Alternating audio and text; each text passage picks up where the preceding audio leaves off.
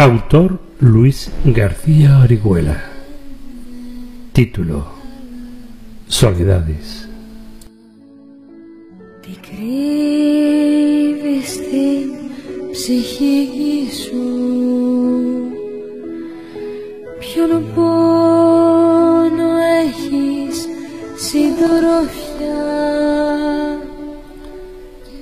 La soledad, esa prima lejana en la que nunca piensas y de pronto, un día cualquiera, sin previo aviso, se presenta en tu casa, en tu vida, cargada de maletas y dispuesta a quedarse a tu lado, contigo, contigo dispuesta a no dejarte ya nunca más.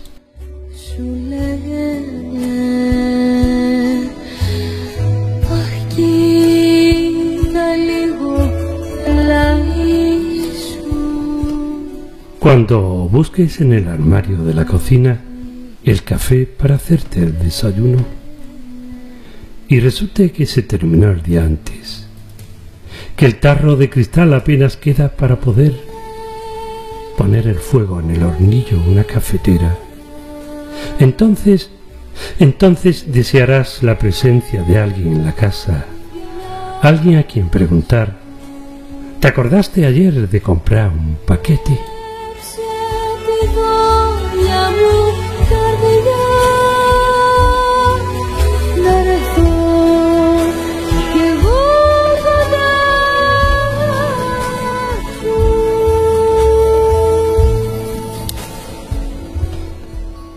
Y la soledad allí presente te fustigará con el látigo de la indiferencia.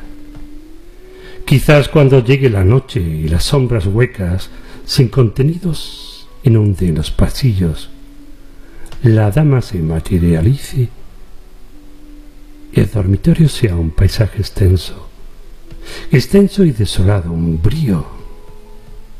La cama, una tierra fría que ninguna manta sepa calentar.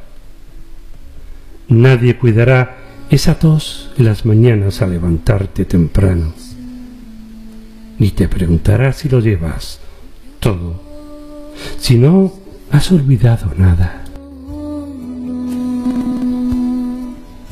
Nadie esperará tu regreso el entrar a la casa.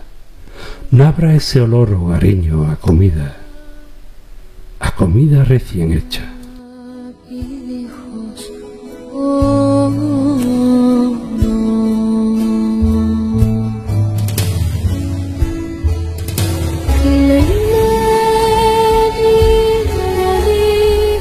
Amigo, amigo Luis García, has tocado un tema sumamente doloroso para muchas personas, porque el mundo, la Tierra, el planeta nuestro que somos, bueno, 6 mil millones de personas, vamos a decirlo así, 6 mil millones de almas y muchos, pero que muchas personas viven profunda soledad. Y esos pequeños detalles que tú has, nos has traído aquí en forma de poema, se hacen grande para esa gente que piensa que están desahuciadas del mundo, que nadie los quiere, que nadie los acompaña, ni siquiera a la hora de tomar un café.